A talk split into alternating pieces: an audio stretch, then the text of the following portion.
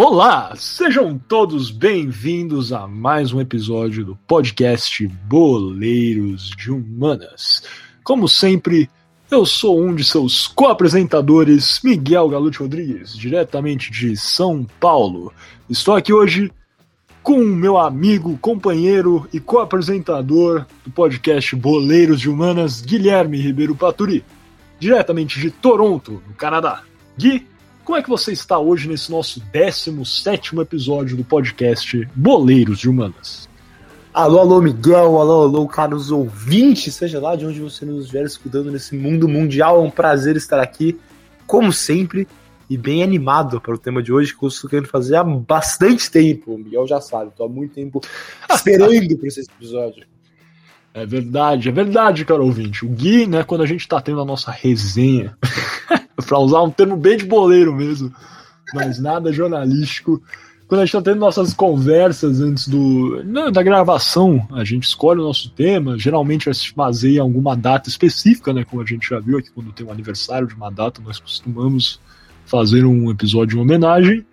É, e o Gui sempre dá a ideia, pô, vamos fazer esse tópico, sei lá do que, porque é um tópico que a gente já teve algum contato, já esteve mais em alta, é, mas o Gui sempre sugere esse tópico, e o tópico é, que nós vamos debater hoje, o efeito, o impacto que o narcotráfico colombiano teve no futebol no país. E é um tópico que a gente já conversou muito, alguns vão lembrar, acho que por volta, não lembro exatamente quando teve a série, mas acho que era 2016, 2017, é, a série na Netflix Narcos, né, estava bastante em alta e falava um pouquinho sobre o impacto. Um, em um episódio não é a, a série para os que não assistiram, não conhecem, a série não é sobre isso. É, mas falava em alguns episódios um pouquinho sobre o envolvimento é, dos cartéis colombianos é, no futebol no país. E é um tópico que a gente sempre gosta de conversar. Acho que algumas pessoas sabem, conhecem um pouco da história de alguns dos times, é, mas hoje vamos falar em específico, podemos aqui falar por horas e horas, mas vamos tentar condensar esse episódio como sempre, é, aderindo né, à máxima do Poder 360 de ser sintético. Vamos falar especificamente sobre a Copa de 1994 e o impacto que o narcotráfico colombiano teve nessa competição e a participação da Colômbia nessa Copa do Mundo. Sem mais delongas, já essa introdução aqui já ficou longa, vocês viram, né? Esse episódio é um que dá para falar, a gente tem que se policiar. Eu tô pedindo aqui pro Guilherme. Gui, se eu começar a falar muito, me corta, cara. Enfim, sem mais delongas, passando para o nosso primeiro bloco, o kickoff.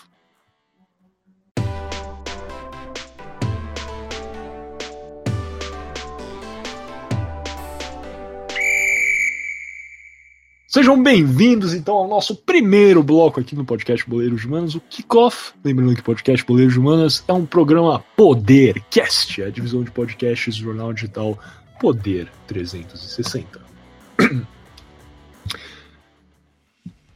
Como já demos aí né, uma introdução, vamos começar a falar hoje sobre o impacto do narcotráfico colombiano no futebol no país. Então, como é de praxe aqui, de costume no podcast Boleiros Humanos, vamos primeiro entender um pouco do contexto histórico. O que, que é o narcotráfico colombiano? Existe, obviamente, tráfico é, de drogas na Colômbia até hoje, é, mas para esse episódio nós vamos focar principalmente é, entre o final dos anos 70 e o início, primeira metade dos anos 90. Esse período aí vai de ah, cerca de 25 anos, vamos colocar aí, pode ser considerado o ápice é, da guerra às drogas na Colômbia.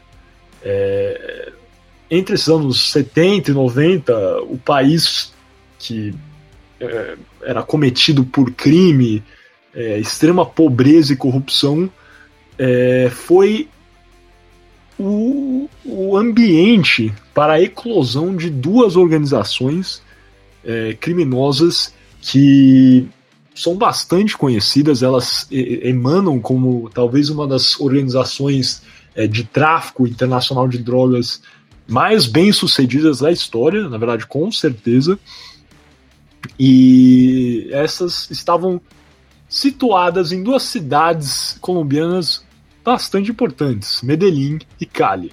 Aos conhecem um pouco sobre a história do narcotráfico colombiano, sim, estamos falando aqui dos cartéis de Medellín e de Cali. Existem estimativas, para vocês entenderem um pouquinho né, da grandeza dessas organizações, que no ápice de suas é, transações, se podemos chamar assim, é, um cartel de Medellín liderado pelo Pablo Escobar. Conhecem o Pablo Escobar? Acho que não precisa de muita apresentação, mas o cartel era liderado por Pablo Escobar, é, grande. Grande parece que eu estou exaltando, cara, né? Eu não quero exaltar, mas. E grande em termos de tamanho, vamos colocar assim, né? De, é, de quantidade. É, grande narcotraficante colombiano. É, era o líder dessa organização criminosa é, de negociação de drogas, principalmente né, aí, a cocaína.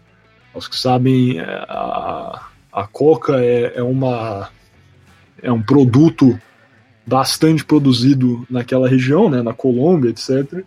É, e a resina dessa folha é utilizada para produzir essa droga, a cocaína, que é né, ilegal e era utilizada por esses cartéis, essas organizações, para enriquecer de forma ilícita. Né, mesmo assim, com essa rápida apresentação de quem foi Pablo Escobar, e obviamente aos que não conhecem, recomendo que assistam um vídeo no YouTube, leiam até mesmo a página Wikipedia sobre o Pablo Escobar, porque vale a pena, é uma figura histórica bastante importante. Mas de qualquer forma, como vinha falando, no ápice de sua produção, o cartel de Medellín estima-se que ele chegou a cerca de 80% das vendas de cocaína no mundo. Só para vocês entenderem né, a magnitude das transações feitas pelo cartel de Medellín.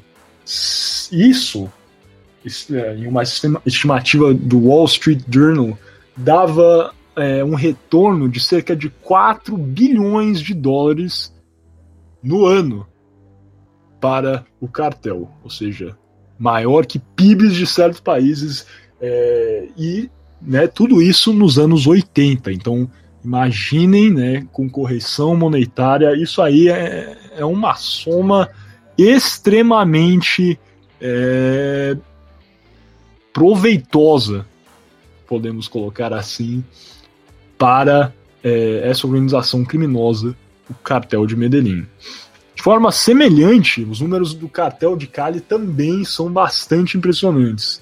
É, Estima-se que no ápice né, dessa organização, o cartel de Cali estava era é, responsável pela produção e distribuição de 90% da cocaína utilizada na Europa e 70% da cocaína utilizada nos Estados Unidos, também sendo uma é, organização né, com transações que amontoavam é, um retorno de vários bilhões de dólares.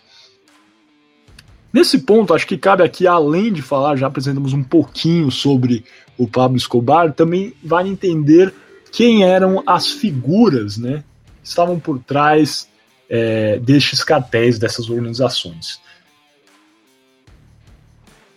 Tanto Pablo Escobar como os líderes do cartel de Cali possuíam é, influência enorme sobre é, a sociedade colombiana como um todo e também a sociedade regional onde eles estavam instaurados. Enquanto Pablo Escobar estava na lista da revista Forbes, isso é verdade, pode pesquisar, como um dos 10 empresários mais ricos do ano de 1989, o rendimento anual bruto na Colômbia, no mesmo ano, era de 1.220 dólares. Vocês viram aí, o cartel de, de Medellín chegou né, a amontoar 4 bilhões de dólares anualmente.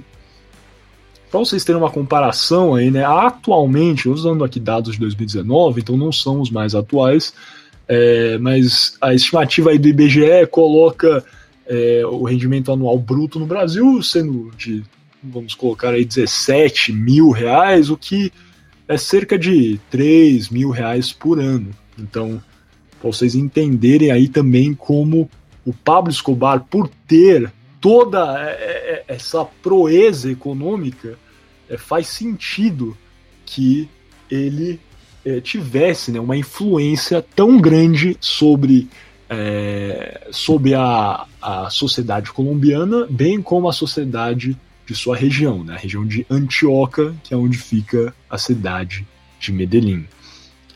E é normal né, pensar que se um homem tem tanto dinheiro, alguma parcela dessa será gasta na sua própria é, comunidade regional. E não vamos colocar aqui necessariamente que ele era um homem bondoso, mas é verdade que o Pablo, o Pablo Escobar investiu muito dinheiro na construção de casas.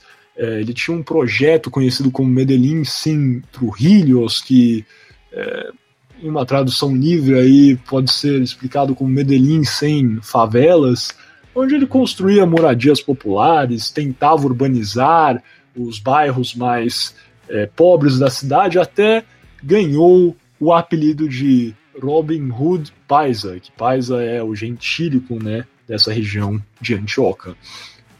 E nesse campo, Pablo Escobar também investiu uma soma considerável na construção de campos de futebol, centros de formação de atletas em comunidades na região. E, de fato, né, por isso, por ser um homem bastante é, rico, é, com uma gama de influência enorme, e também investir na comunidade é, é inteligível como o, o Pablo Escobar tinha né, uma popularidade imensa dentro da Colômbia. Para vocês entenderem ainda mais né, essa grandeza da riqueza do Pablo Escobar, é... ele, ele tinha, vamos colocar aí, inúmeras casas, residências, aos que já assistiram né, a série Narcos ou têm algum conhecimento da, da vida do Pablo Escobar, sabem é, de sua fazenda, né, a Hacienda Nápoles, que foi uma, uma instância que Pablo construiu é, que serviu como sua prisão pessoal. Nessa instância ele tinha inúmeros animais, tinha até hipopótamos, sim, hipopótamos é, na América do Sul. Hipopótamos estes que até hoje vivem na Colômbia, isso é verdade, o Gui pode confirmar, ele também sabe deste fato os hipopótamos de Pablo Escobar não estão mais sendo cuidados, não estão mais em cativeiro, né? Então eles. O, na verdade, não são os hipopótamos do Pablo, mas os descendentes daqueles hipopótamos hoje em dia estão vivendo é, selvagem, selvagemente dentro é, da, da flora colombiana. Mas, enfim, é, o Pablo Escobar tendo essa conexão gigante é, as comunidades e fazendo, né, botando para si esse investimento no futebol, dá para entender essa conexão que o Pablo tinha com o futebol e a comunidade é, de sua região, a Antioquia e também a Colômbia como um todo, né, com a construção de centros de formação de atletas, centros de treinamento, é, Pablo Escobar sim foi uma figura importante no futebol colombiano nesses 25 anos aí de 1970 a 1990, etc. É, quando chegou ao fim, né, o cartel de Medellín, 1993, com a morte de Pablo Escobar.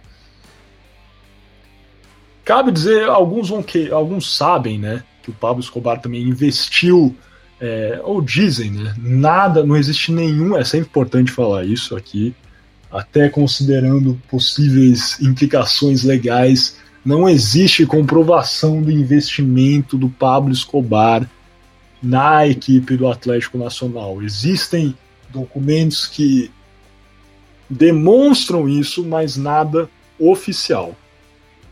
O que sabe é que o Pablo Escobar amava futebol, fazia investimentos na área e muitos dizem que o Pablo Escobar estava envolvido com a equipe do Atlético Nacional.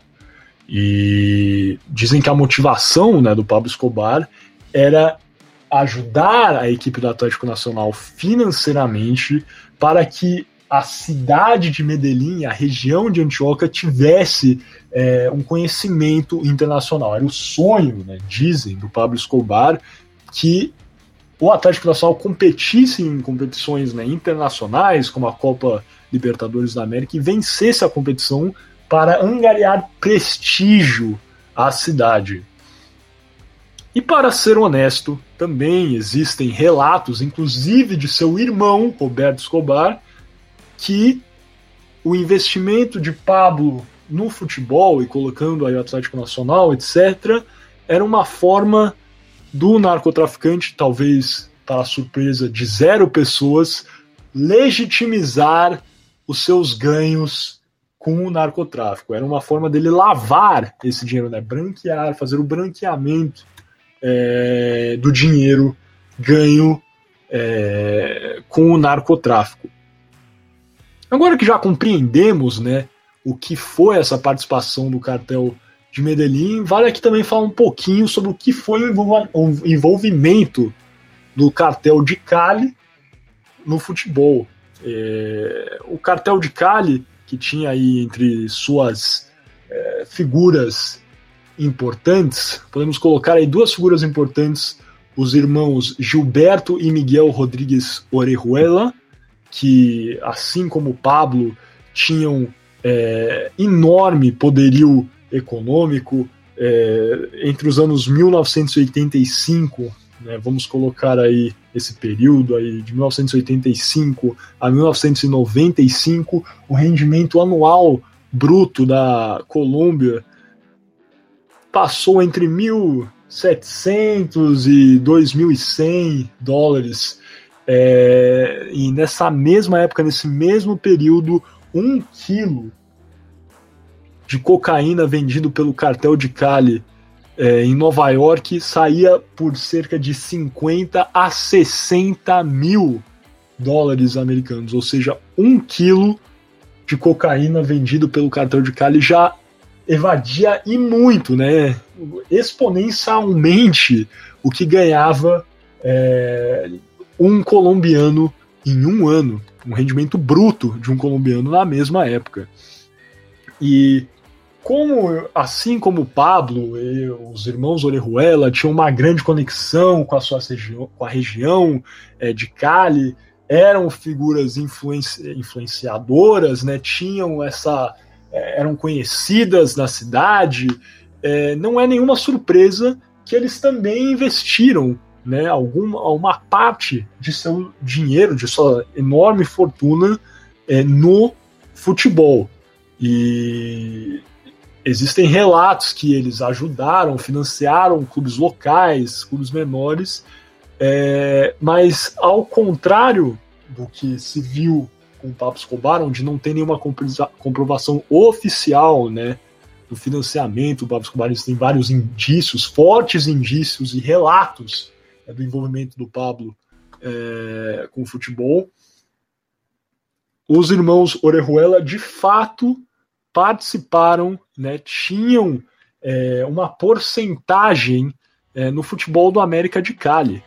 E o investimento que os irmãos Orejuela fizeram é, no time alavancou a equipe de Cali para é, outras para um outro patamar, né, utilizando esse termo aí que está tão em alta no mundo do futebol.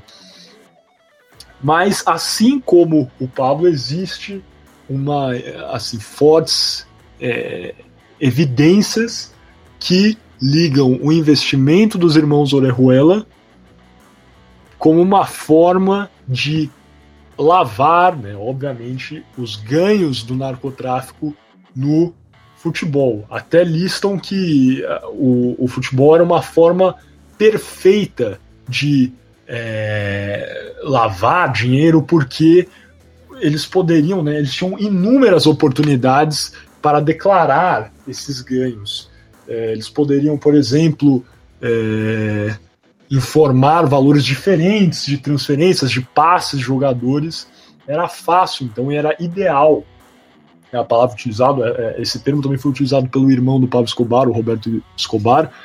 Era ideal. O, o futebol era o, era o, mercado ideal para lavar o dinheiro é, dessas organizações criminosas.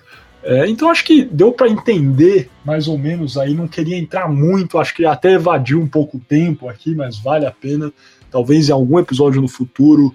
É, é, um, é, um, é um contexto difícil de se compreender 100%, é, mas acho que a gente deu para tocar, pincelar vários tópicos. É,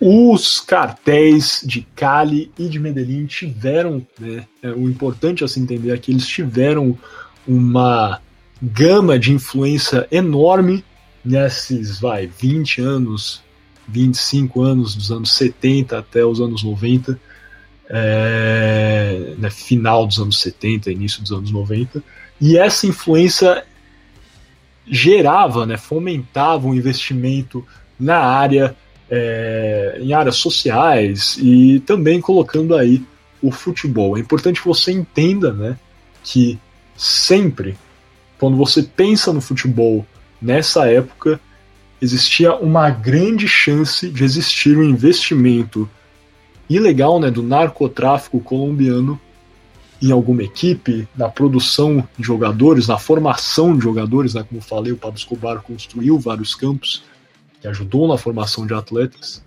E é, todo esse contexto de crime, de riqueza, contribuiu imensamente para o avanço do futebol no país, como o Gui vai apresentar agora no próximo bloco. Falei muito, falei pra caramba. É, tem alguma coisa para adicionar, Gui? Alguma coisa para falar? Não, Miguel, teu overview foi incrível. E com isso vamos passar para o nosso segundo bloco, o Toco e Me Thank you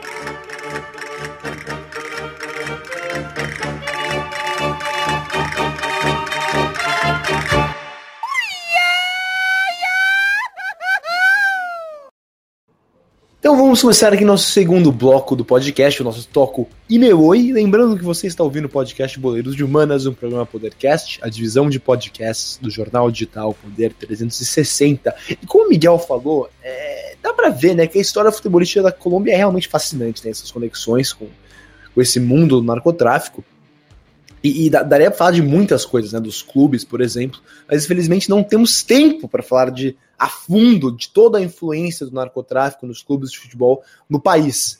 Então, nesse bloco, vamos rapidamente tocar nos clubes locais, mas vamos focar principalmente na participação colombiana na Copa do Mundo de 1994.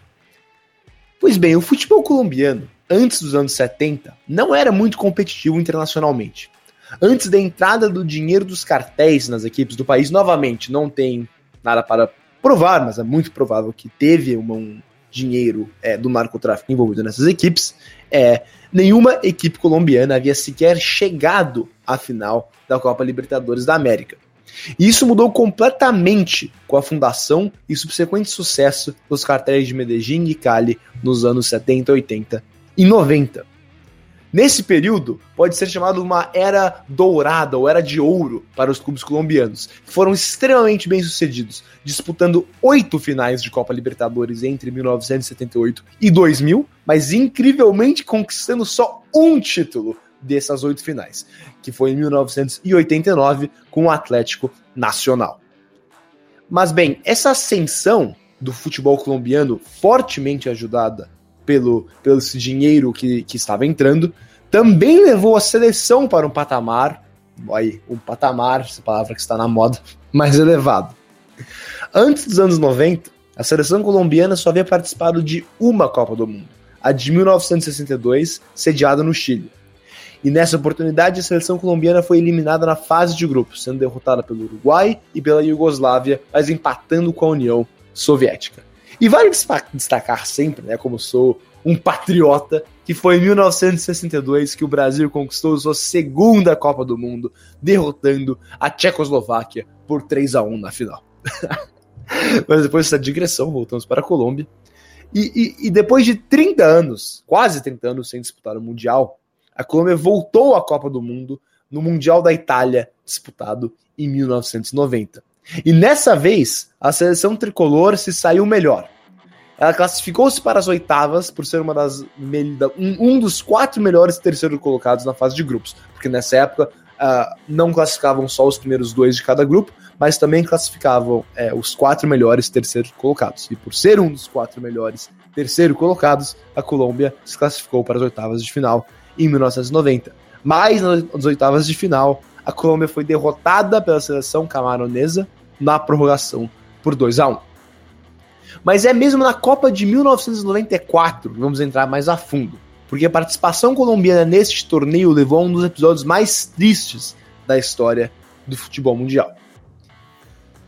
Desde a sua participação nas eliminatórias da Conmebol para a Copa do Mundo de 94, a seleção colombiana chama muito a atenção. Nessa época, as eliminatórias da América do Sul eram divididas em dois grupos, e não um só grupo como é hoje. No grupo A, o primeiro colocado se classificaria para a Copa e o segundo colocado disputaria uma repescagem. No grupo B, os dois primeiros colocados iriam direto para a Copa. No grupo B, o Brasil e a Bolívia se classificaram em primeiro e segundo, respectivamente. Mas no grupo A, a Colômbia se saiu extremamente bem. A seleção foi invicta, venceu quatro jogos, empatou outros dois e chegou a golear a Argentina em pleno Monumental de Nunes em Buenos Aires por 5 a 0. Então, terminando as eliminatórias em primeiro no grupo A, a Colômbia estava classificada para a Copa do Mundo. Então era um fato que tinha muita expectativa rodeando a seleção da Colômbia por seu modo ofensivo e agressivo de jogar e sua impressionante campanha nas eliminatórias. A Colômbia, então, foi sorteada para disputar a fase de grupos com a Romênia, a Suíça e os Estados Unidos. Então, o que você falaria desse grupo atualmente, Miguel? Aliás, analisando esse grupo friamente: Colômbia, Romênia, Suíça e Estados Unidos. É um grupo, teoricamente, não muito difícil. É, sinceramente, sem querer ofender, obviamente, aqui os nossos ouvintes da Romênia, Suíça e Estados Unidos. Não acho que é o grupo mais difícil. Claro, a Copa sendo nos Estados Unidos sempre há né, aquele poderio né, patriota, igual Gui já falou aqui, de um país querer jogar bem em sua em solo nacional. E por óbvio, a Romênia também tinha uma boa seleção naquela época. Tanto é que a Romênia, se eu não me engano, foi longe dessa Copa do Mundo, não foi, Gui? Agora que eu estou, não estou me lembrando exatamente em que fase eles foram eliminados. Mas a Romênia foi longe. É, mas acho que, por óbvio, a Colômbia, por ter uma, uma participação tão boa nas eliminatórias, ir bem na Copa América 1 no ano anterior, em 93, com em terceiro lugar, eles seriam favoritos a passar de fase, com certeza, Gui. Sim, não, não, pode ser, não pode ser chamado de um grupo da morte, necessariamente, né? Obviamente, sim. E, e, justamente uma seleção que havia, como eu disse, goleado a Argentina por 5 a 0 em Buenos Aires, que tinha ganhado uh, do Peru por 4 a 0 em Barranquilla, e tinha ganhado do, do, do próprio da própria Argentina, mais uma vez, ganhou as duas partidas também, ganhou em Barranquilla. Isso é uma coisa que eu esqueci de mencionar. A seleção da Colômbia é, tradicionalmente joga no Estádio Monumental de Barranquilla, cidade praiana é, colombiana. Então, é, não deveria, em teoria, ser um grupo muito difícil. A Romênia foi sim longe, Miguel. Nessa Copa é, chegou às quartas de final e foi eliminada pela Suécia nos pênaltis. Nossa, a Romênia teve uma campanha impressionante na Copa de 94. Mas voltando agora para o grupo da Colômbia. E, e, e então, esse grupo que, que era composto para Colômbia, Romênia, Suíça e Estados Unidos, é, é importante ressaltar que a Colômbia poderia se classificar até em terceiro, porque, mais uma vez, ainda estava vigente a regra que os quatro melhores terceiro colocados se classificariam. Então, se a Colômbia chegasse em terceiro e fosse um dos quatro melhores terceiro colocados, estaria classificado para as oitavas. Mas a campanha colombiana no torneio foi um fracasso. Na primeira partida contra a Romênia, a equipe sul-americana saiu derrotada por 3 a 1 e já no segundo jogo a Colômbia foi novamente derrotada, dessa vez pelos Estados Unidos, por 2 a 1.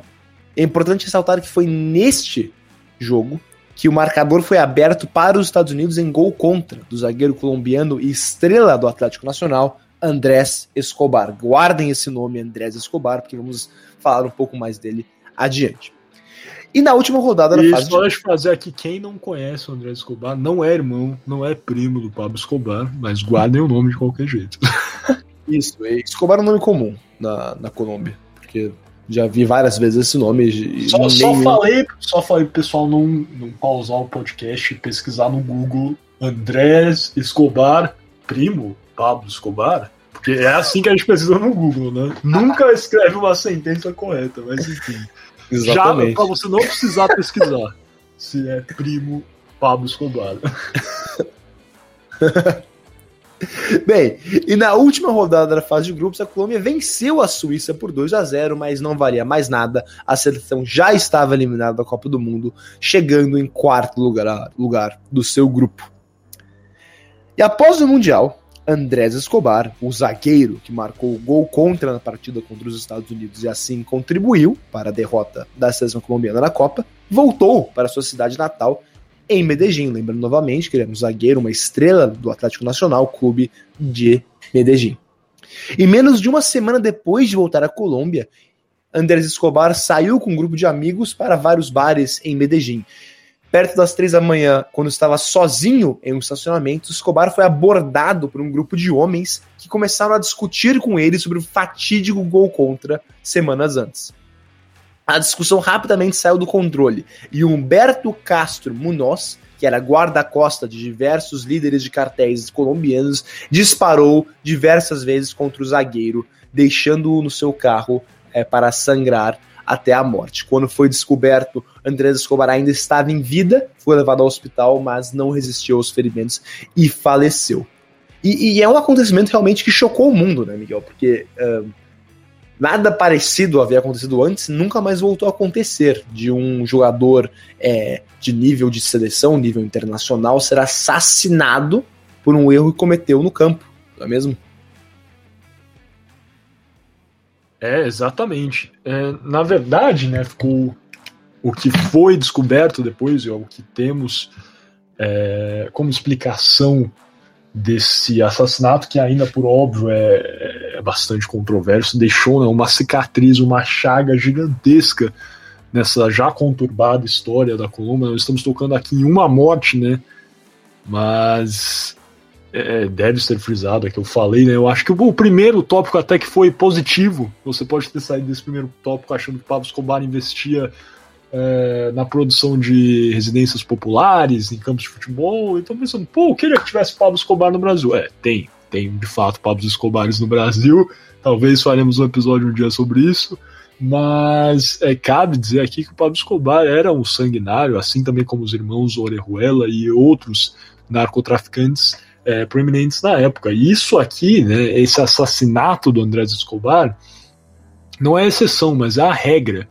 É, e o que foi descoberto depois que, na verdade, esse assassinato foi, teria sido ordenado por um narcotraficante é, bastante influente é, na Colômbia, que mandou que seus é, associados, né, os, seus, os seus assassinos, seus sicários, que é o termo utilizado para um, um assassino associado a um, a um cartel é, em países latinos, o assassinato dele foi ordenado porque uma das.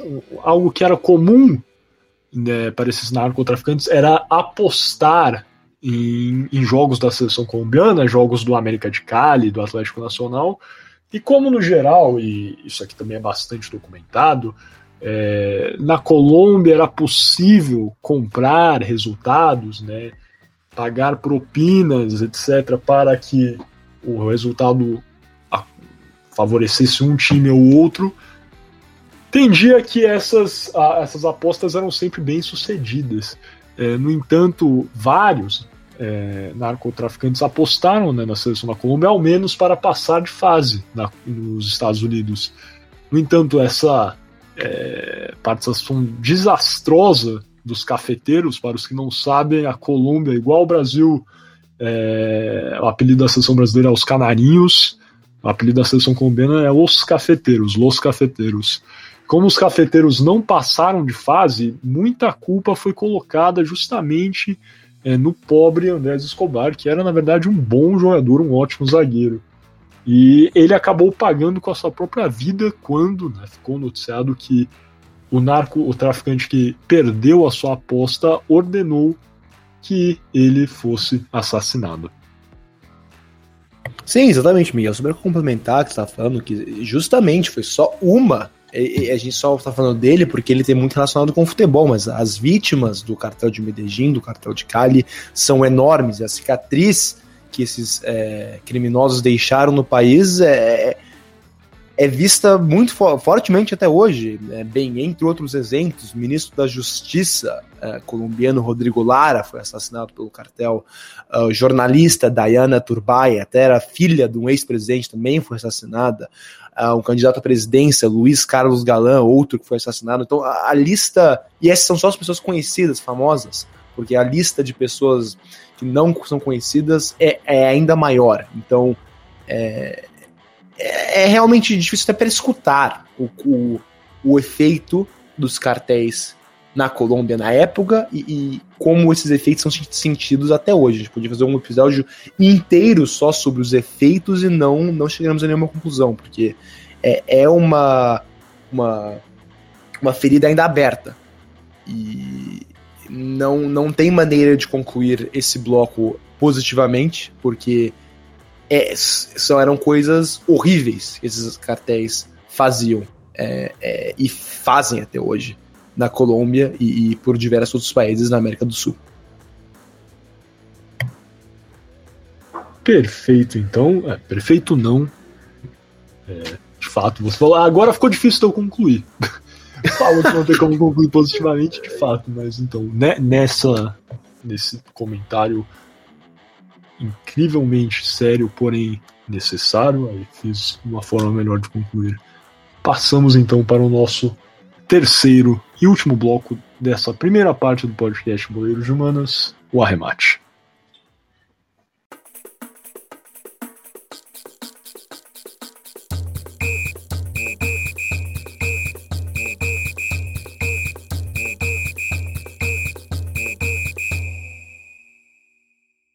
Sejam bem-vindos então ao terceiro e último bloco dessa primeira parte do podcast Boleiros de Humanas. Lembrando que o podcast Boleiros de Humanas é um programa Podercast, a divisão de podcasts jornal digital Poder 360.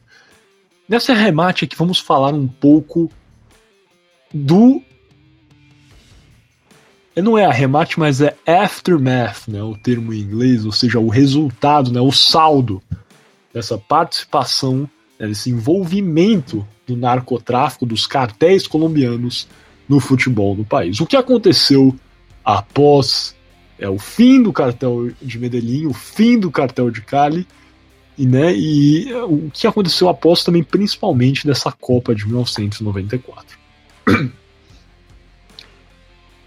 É sabido aqui, né, como falamos, que o Pablo Escobar, né, líder do cartel de Medellín, era um, era um apoiador, é, um forte apoiador do futebol colombiano. E nesse ponto também tinha, por óbvio, a seleção do país. É, relatos colocam que o Pablo Escobar foi um dos principais patrocinadores é, na preparação do time, né, da seleção colombiana para competir na Copa de 1990.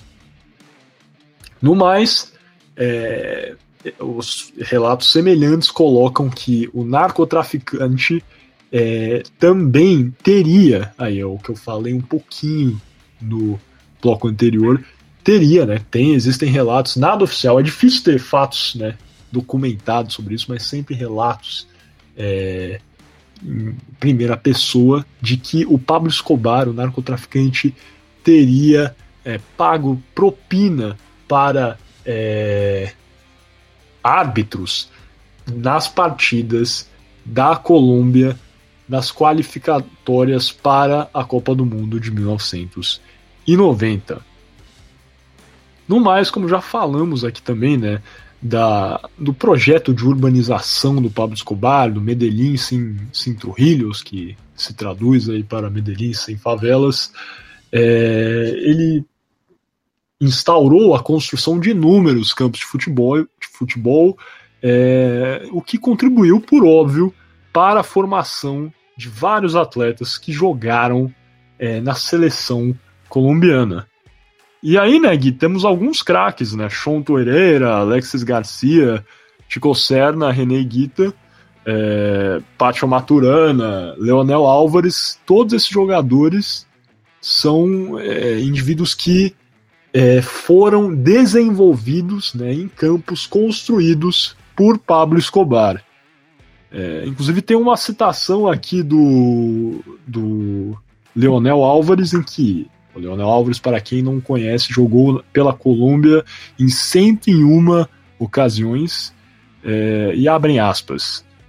Todos falavam sobre quem tinha doado o campo e os criticavam e ele era criticado por ser um narcotraficante. Nós só nos sentíamos sortudos por termos um campo para jogar.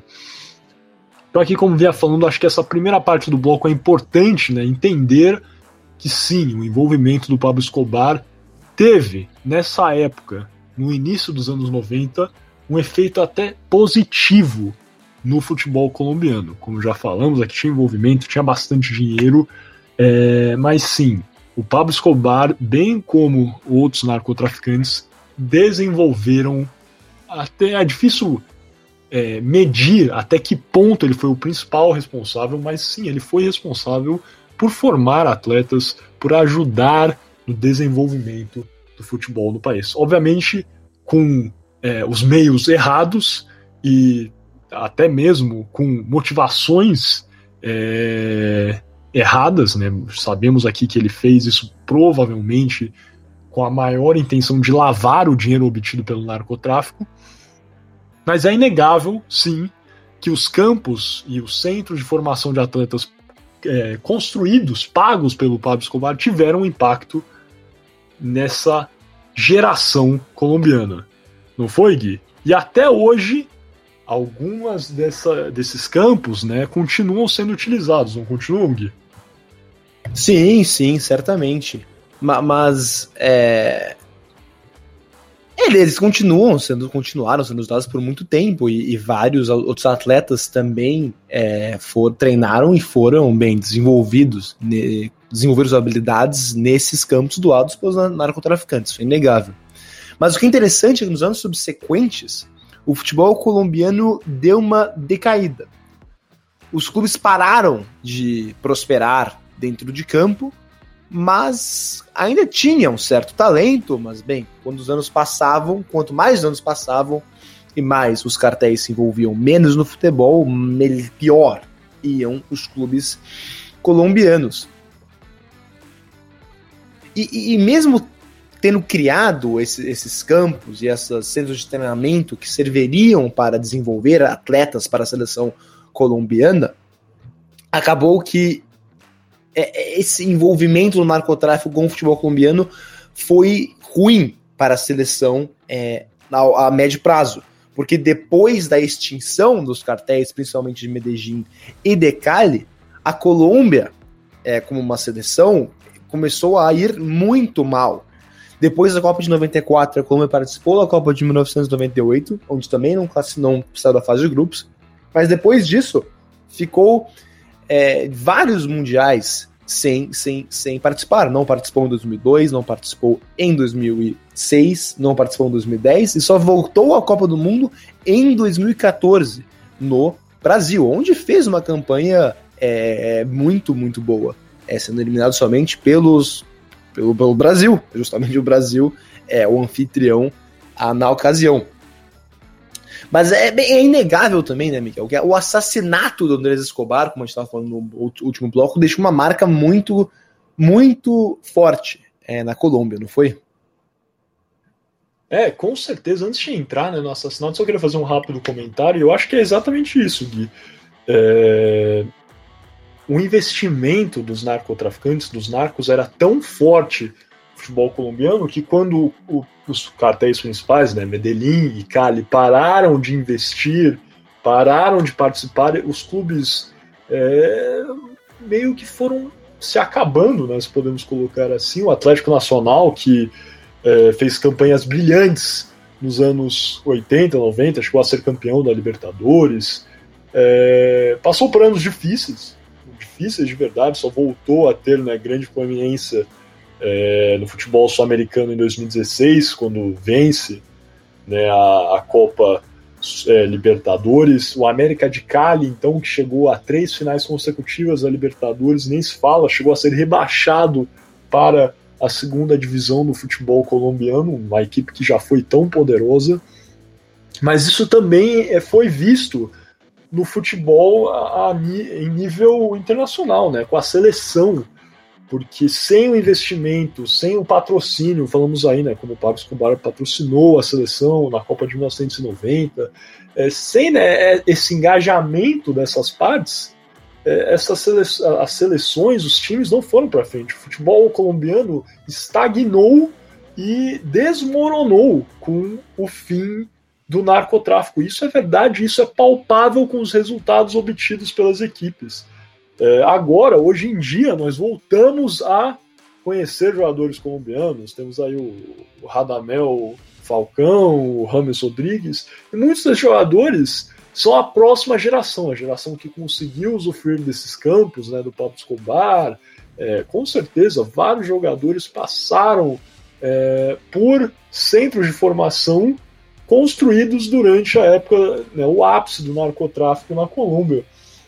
Mas o que acontece é que essa geração do meio, podemos colocar assim, que não foi, né, não pôde gozar de todos esses, é, esses artefatos construídos, etc., e também tão pouco teve esse investimento, é, seja de patrocínio, seja de até mesmo aí, né, nada confirmado óbvio, mas grandes indícios e relatos de compra de resultado pelos narcotraficantes, é, é, é, o que aconteceu foi, foi essa dependência e essa queda inevitável que você descreveu tão bem, Gui. Mas voltando aqui ao, ao, né, ao, evento principal, primordial desse episódio, que é o assassinato do André Escobar, alguma coisa adicionar, Gui? Você abriu o seu microfone aí? Ah, sim, só para adicionar também, Miguel, antes dessa, desse viés de como o futebol colombiano teve um baque. É... Bem, é como a gente falou mais no começo do episódio, a última final que um time colombiano chegou na Copa Libertadores foi em 1989, quando foi vencido. Não, não foi a última, desculpa, não foi a última vez que na final, mas a vez que um time, time colombiano chegou na final da Libertadores tinha sido em 99, quando o Deportivo Cali foi derrotado pelo Palmeiras. E de 99 até 2016, só uma vez um time colombiano chegou na final, e, e, foi uma certa de uma, um ponto fora da curva, quando o Once Caldas é, derrotou o Boca Juniors na prorrogação e se sagrou campeão em 2004. Mas excluindo isso que eu, eu considero um ponto fora da curva, eu considero uma zebra, é só em 2016 uma equipe colombiana voltou à final e venceu a Libertadores com o Atlético Nacional.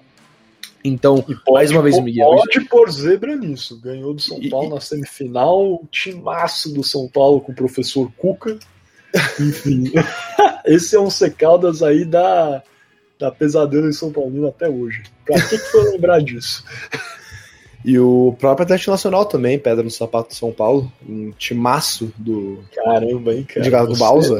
Você tá gigante hoje, hein, Sim, o São Paulo tem dificuldade com o time colombiano, é verdade. Nos últimos tempos, o São Paulo tem tido dificuldade com todos os times, colombiano, brasileiro, mas enfim. e eu posso falar, tá bom? A gente já é criticado aqui muito, fala que a gente brinca com Vasco, com Palmeiras. Eu sou São Paulino, eu posso brincar, então, é isso. E, e, só para adicionar outros jogadores que você falou, dessas novas gerações, dessa nova geração talvez, que está indo bem, porque a Colômbia participou em 2014, 18, é, bem, não está indo tão bem nas eliminatórias da Comebol agora para, para 2022. Foi, tomou uma sonora goleada do Equador é, em, em, em, Quito e não vem bem. Atualmente não está na zona de classificação para a Copa do Mundo. Mas, bem, excluindo isso, outros talentos, incluem Juan Quadrado, Rafael Santos Borré, do, do River Plate, que é uma jovem promessa do futebol colombiano, o próprio uh, Luiz Luiz, creio que é Orejuela, Luiz Manuel Orejuela, isso, lateral contratado recentemente pelo São Paulo, um jogador que mostra bastante é, é, é promessa, o próprio é, Sebastian Vicha, do Boca Juniors, tem diversos jogadores colombianos estão surgindo é, e mostram que o futebol colombiano tem está voltando depois deste, deste baque é, do fim do investimento, do, não sei se investimento, mas do, do dinheiro é, do narcotráfico. É isso, e só para finalizar, foi exatamente isso. É essa cicatriz, né, que o assassinato do Andrés Escobar deixou, acho que foi, foi um ponto que, que obteve essa limpeza no futebol colombiano. É fato que após esse momento, que foi traumático, é, o envolvimento dos narcotraficantes remanescentes diminui, há uma em, posições mais restritivas é, de federações, é, em termos de tirar, né? Obviamente eram, eram tempos diferentes também. 94 já está aí, estamos tendo é, o final do, do cartel de Medellín. É, em 95 também, o, o cartel de Cali colocam aí o término em 98, mas é, os seus líderes, né, Miguel e, e Gilberto Orejuela, são presos em 95, então já estamos aí caminhando para o final é, do assim da era de ouro do narcotráfico. Mas esse momento foi marcante para que obtivesse nessa né, limpeza do futebol colombiano, que foi traumático, tô, aí o Gui já explicou tão bem e tocamos aqui, foi um período que a Colômbia é, perdeu toda a sua importância é, no cenário continental, internacional, mas a verdade é que construiu e agora continua construindo uma história muito mais bonita e muito mais estável no futebol. Não está dependendo do investimento sujo é, dos narcotraficantes e está construindo é, equipes mais fortes, equipes mais bem estruturadas, com fontes de rendas confiáveis e também produzindo grandes talentos, como o Gui tão bem enumerou. Alguma coisa adicionar, Gui, ou vamos fechar essa primeira parte? Podemos fechar, podemos fechar.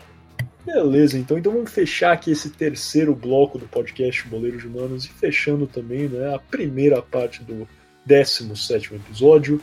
É, se vocês quiserem aprender um pouco mais sobre o tema, sobre o futebol colombiano, sobre o narcotráfico, convido-os a ouvirem a segunda parte, é, onde vamos ter o nosso clássico é, quarto bloco, nosso shootout, né, um rápido jogo de perguntas e respostas sobre o tema.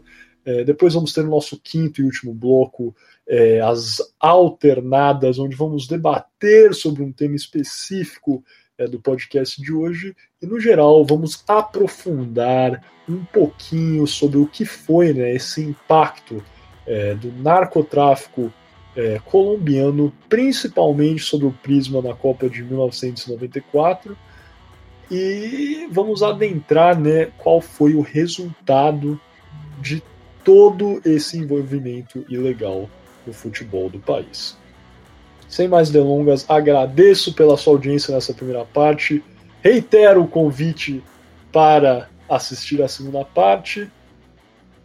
E até a próxima.